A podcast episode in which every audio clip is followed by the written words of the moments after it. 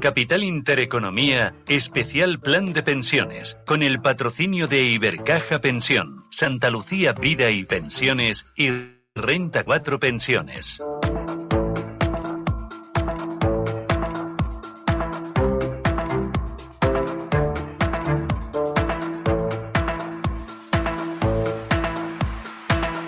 Esto es Radio Intereconomía, Capital Intereconomía y hoy ponemos el foco en el ahorro a largo plazo, en ese ahorro pensado para la jubilación.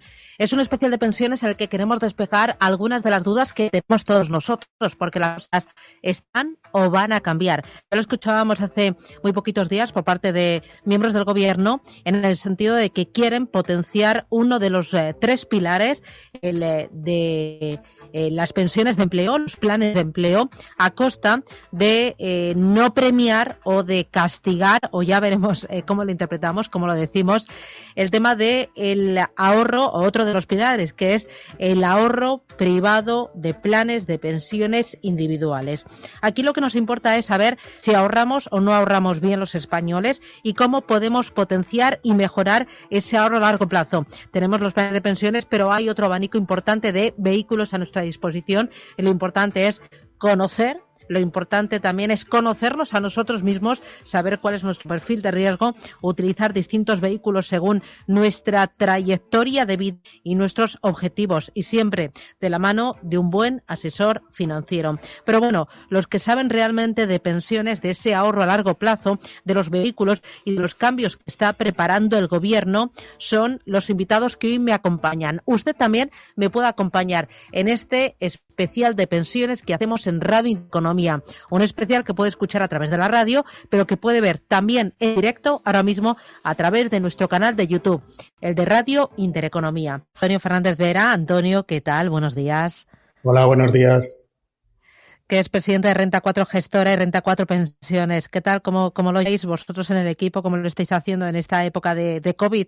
Y también de intenso trabajo, ¿no? Porque justo en la recta final de este ejercicio parece que se acaba el mundo y que hay que ir cerrando y, y sobre todo con cambios que vienen. Bueno, pues el confinamiento el trabajar, el teletrabajo nos ha hecho replantearnos eh, bastantes cosas, ¿no? Eh, personalmente y también desde el punto de vista de cómo trabajar en equipo.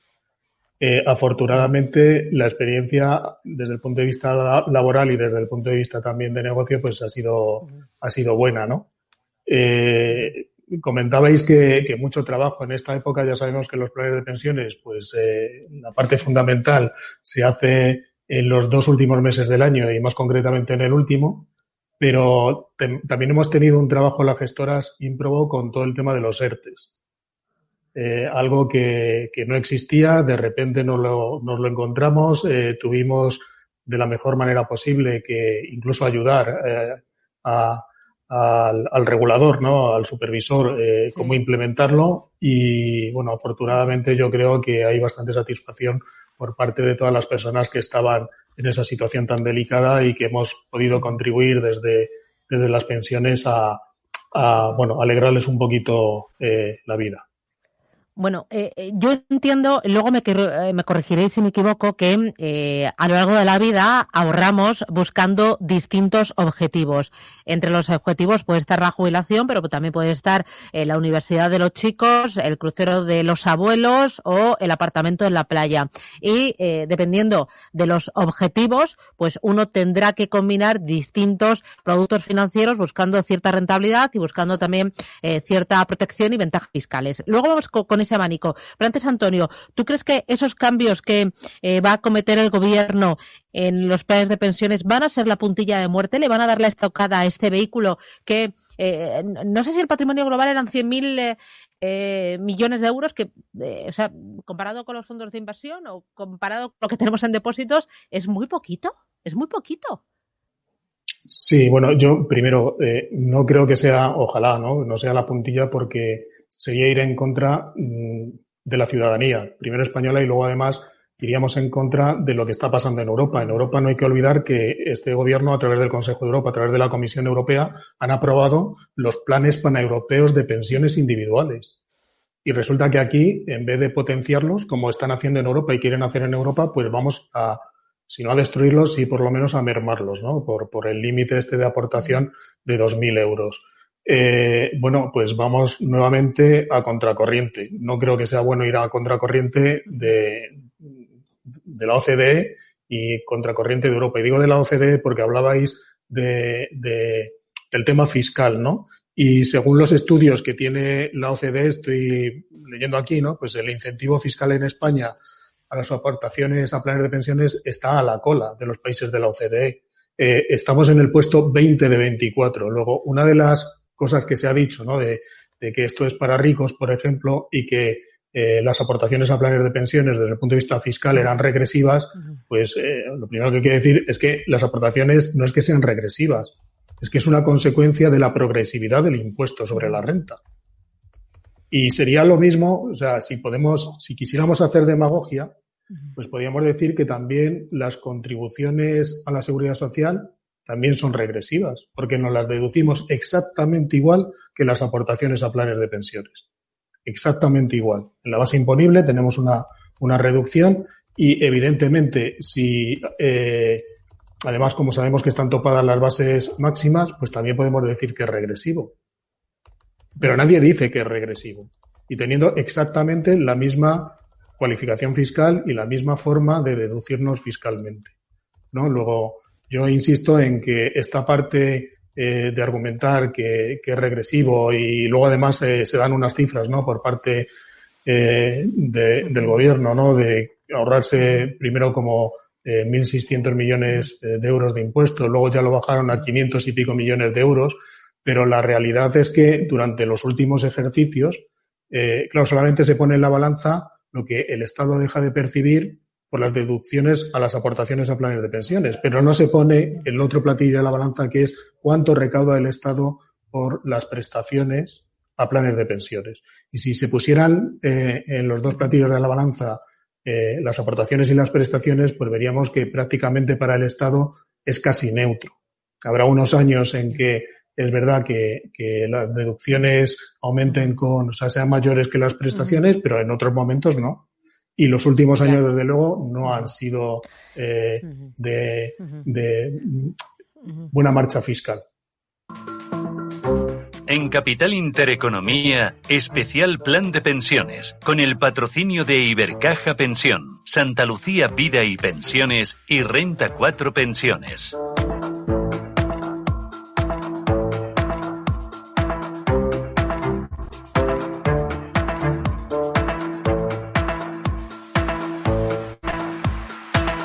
Esto es Radio Intereconomía, Capital Intereconomía. Tenemos un especial pensiones hoy en directo en la radio y también a través de nuestro canal de YouTube. Eh, ¿cómo, ¿cómo, es la ecuación esa, Antonio, de eh, ahorro es igual a ingresos menos gastos? O, o sea, al final es lo que dice María Eugenia.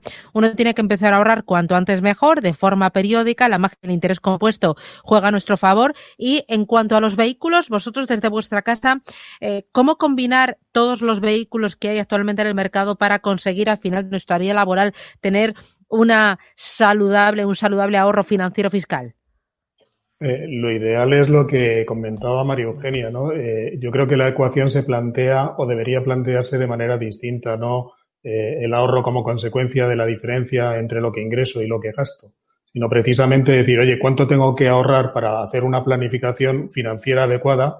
Y como también decía María Eugenia, tengo que contemplar el corto plazo, es decir, qué necesidades voy a tener en el corto plazo, qué necesidades voy a tener en el medio plazo y qué en el largo plazo.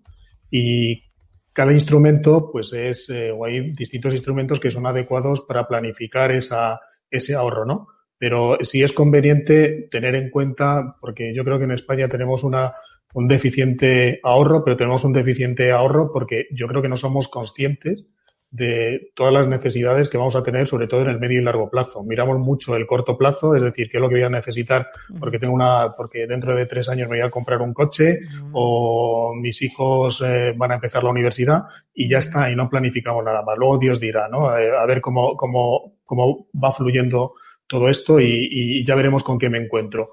Pero sí es importante, eh, yo creo que hay que recalcar y creo que también estoy de acuerdo con, con lo que ha comentado María Eugenia, que tenemos entre todos y también nosotros como entidades que, bueno, estamos especializadas en, canalizar el ahorro y la inversión, eh, tenemos que concienciar, tenemos que empezar a concienciar eh, a toda la ciudadanía que es imprescindible ahorrar y que es imprescindible ahorrar para muchas cosas, pero también para la jubilación. Y esa perspectiva de la jubilación, ahora mismo creemos, creemos que, que la tasa de, de reemplazo que se llama, ¿no? De, de, la pensión de seguridad social respecto al último salario se va a mantener como ahora. Ahora mismo estamos para un salario medio aproximadamente en el 82%. Pero todo hace que converjamos hacia datos más internacionales, ¿no? En la OCDE esa tasa de reemplazo no llega ni siquiera al 50%. Y lo que está claro también es que los estudios que hace la propia OCDE sobre España, pues dentro de sí, de muchos años, de 40 años, pero vamos a converger hacia ese 40-50% de tasa de sustitución. Y o vamos a tener un ahorro que nos permita mantener un cierto nivel de vida parecido al que teníamos antes de jubilarnos, o si no lo vamos a pasar mal. Aquí hay un riesgo fundamental, que es el de sobrevivir a nuestros ahorros. Y tenemos que, que planificar con esa perspectiva. Y en cuanto a lo que comentabas de qué, de qué productos o de qué forma ahorrar, pues también lo ha comentado María Eugenia, ¿no? Eh, nosotros aquí fundamentalmente en Renta 4 lo que tenemos son eh, fondos de pensiones y fondos de inversión. Pero eh, yo también estoy con María Eugenia que hay otros productos también aseguradores que dependiendo también de, del horizonte temporal y dependiendo de las necesidades de cada uno, pues también tienen que entrar a formar parte de esa cesta de, de productos que nos permita canalizar ese ahorro. Y yo eh, creo que sería conveniente hablar de ahorro e inversión, porque no solamente es ahorro, ahorro es simplemente esa capacidad que tenemos para, para detraerlo de, de los ingresos, eh, pero la inversión es dónde, precisamente, dónde vamos a, cómo vamos a canalizar ese ahorro. Y también estoy de acuerdo con lo que comentaba Susana de que eh, los importes que hay en depósitos y en mm. cuentas corrientes es algo es, es, eh, vamos, nadie, vamos, yo por lo menos no lo entiendo, ¿no? Eh, y creo que poco lo eh, entendemos, ¿no? Y además con los tipos de interés que hay ahora, ¿no? Cambios que, que, que está estudiando el gobierno y que seguramente se van a aprobar. Eh, Antonio, ¿van a impulsar eh, algún otro vehículo como las rentas vitalicias, los PIAs, quizás el ahorro a través de fondos de inversión eh, con Unilink, eh, que por cierto decíamos que metemos el ahorro en depósitos pensando en la liquidez y el fondo de inversión es un eh, instrumento muy líquido. En dos días tú tienes el dinero en tu cuenta sin ningún problema. Sí, bueno, lo que acabas de decir, pues eh, tienes toda la razón. Quizá tampoco, a lo mejor no es muy conocido por, por la gente, ¿no? Esa disponibilidad casi inmediata, casi como si fuera un, bueno, mejor que un depósito, ¿no? Eh, Comentabas, eh, bueno, eh, lógicamente cuando se, re, se, se, reduce las aportaciones a planes de pensiones ¿no? y pasan a 2.000 euros, pues si se tiene capacidad de, de, ahorro y la gente que estaba ahorrando y estaba haciendo más aportaciones de esos 2.000 euros a planes de pensiones, pues los deberá canalizar eh, de otra manera, ¿no? Y a través, yo pienso que nuevamente volvemos a lo mismo, ¿no? A fondos de inversión o a otros tipos de, productos como los seguros de ahorro eh, o seguros eh, tipo Unique Link, que al final lo que hay detrás son también fondos de inversión y es una cesta de ya configurada o varias cestas configuradas de fondos de inversión y se va a canalizar, esperemos que a través de, de esos instrumentos, ¿no? Ese, ese, esa capacidad de ahorro superior a los 2.000 euros. Luego, eh, bueno, yo en cuanto a lo que comentabais también de, de aumentar de, de 2.000 euros a, bueno, de 2.000, o sea, 8.000 euros más de los 2.000 euros en planes de empresa, eh, bueno, ya se ha comentado, eh, pero la verdad es que soy absolutamente escéptico. Yo llevo trabajando ¿Ah, sí? en planes de pensiones desde el año 1988, ya soy muy mayor, y desde la primera que se pudieron hacer planes de pensiones. Y los planes de pensiones de empresa no se han desarrollado absolutamente nada en este país. Y en la coyuntura actual eh, de crisis económica, mm, eh, decir o pensar que una empresa, normalmente pymes, porque no olvidemos que la mayor parte del tejido industrial en este país son pymes.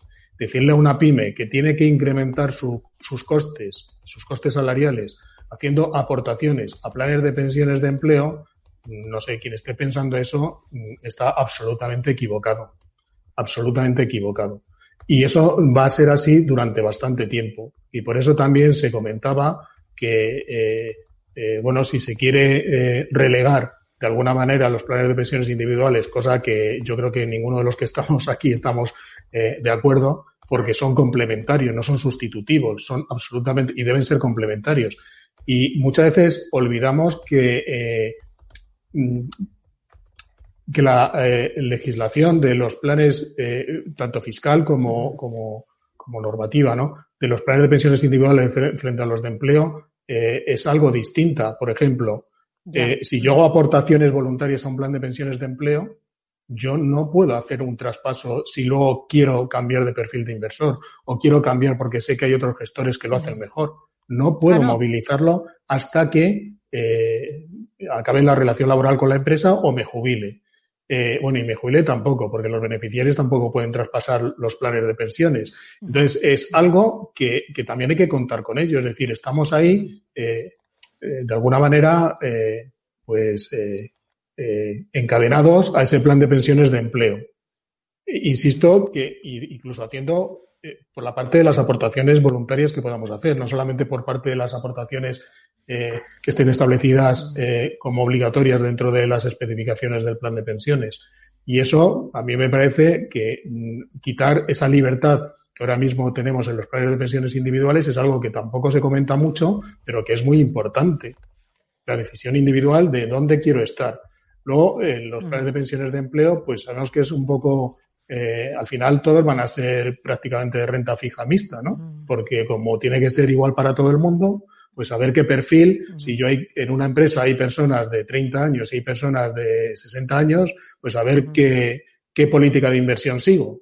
Luego no se van a adaptar eh, estrictamente a los perfiles, ¿no? Y eso también es importante, porque eso significa que, que, no vamos a alcanzar la rentabilidad, sobre todo lo que comentabais, ¿no? En cuanto a la capitalización, el efecto de la capitalización financiera, sobre todo en renta variable, pues las personas más jóvenes no van a alcanzar los capitales eh, que sí podrían alcanzarse habiendo contratado planes más de renta variable. Eh, Antonio, remata tú. Bueno, yo voy a ser muy breve, porque yo creo que ya Carolina y María Eugenia lo han, dicho y lo han dicho muy bien. Eh, con independencia de, de, lo que haga el regulador, de lo que haga el Estado, nosotros vamos a tener unas necesidades y esas necesidades va a ser, es imprescindible el planificar. Y yo terminaría con una frase atribuida a Benjamin Franklin, ¿no? que decía algo así como que al no planificar se está planificando el fracaso. Eh, qué importante también, como decías Antonio, es asumir nosotros eh, nuestra pata de responsabilidad. Esto, eh, por mucho que haga el gobierno, por mucha tarea que todavía le quede a la universidad, al colegio, a las instituciones, a la industria de gestión de activos, también nosotros tenemos que poner de nuestra parte y asumir la responsabilidad individual de ahorrar y ahorrar cuanto antes y, y bueno, pues planificar. Muchísimas gracias por compartir con nosotros aquí en Radio Intereconomía y a través de nuestro canal de YouTube este especial de pensiones. Hoy con Carolina Mateo Gracia de Ibercaja Pensión. Carolina, mil gracias. Cuídate mucho, a ver si nos vemos pronto. Antonio Fernández Vera de Renta Cuatro Pensiones. Lo mismo te digo gracias. Un abrazo fuerte a todo el equipo. Y María Eugenia Líbano Valverde de Santa Lucía Vide Pensiones. Lo mismo te digo. Mil gracias. Ha sido un placer, un auténtico lujo y hasta pronto. Un abrazo. Gracias a todos. Hasta luego. Adiós. Y nosotros nos vamos, ponemos el punto final a esta edición de miércoles de Capital Intereconomía. Gracias, gracias por su confianza. Regresamos mañana a las 7 de la mañana. Adiós. En Capital Intereconomía, especial plan de pensiones, con el patrocinio de Ibercaja Pensión, Santa Lucía Vida y Pensiones y Renta 4 Pensiones.